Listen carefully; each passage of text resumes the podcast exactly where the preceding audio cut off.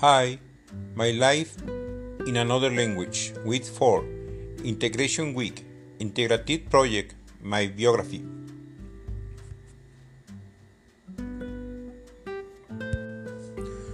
I am born in the city of Puebla de Los Angeles. Now I live in Tlaquepaque, Jalisco. I was working as a sales analyst in automotive company. I am still working there. My reflection on the modules, my work in another language, and my life in another language. These two modules focus in learning English language have been very interesting with varied and intensive activities. First day allowed me to remember some things about the language that I already knew, and later I have learned a lot of new things about the language.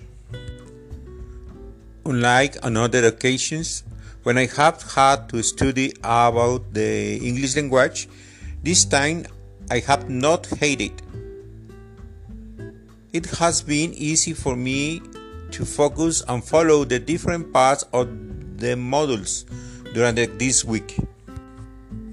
It also makes me see how much I need to master the English language.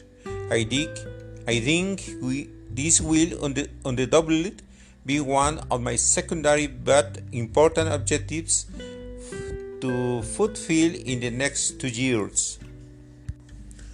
I will speak, read, and write the English language with the fluency and correction sufficient to pass the tough exams. I must thank tutors, advisors, administrators, supervisors, and Prepa Online for their great support. Thank you.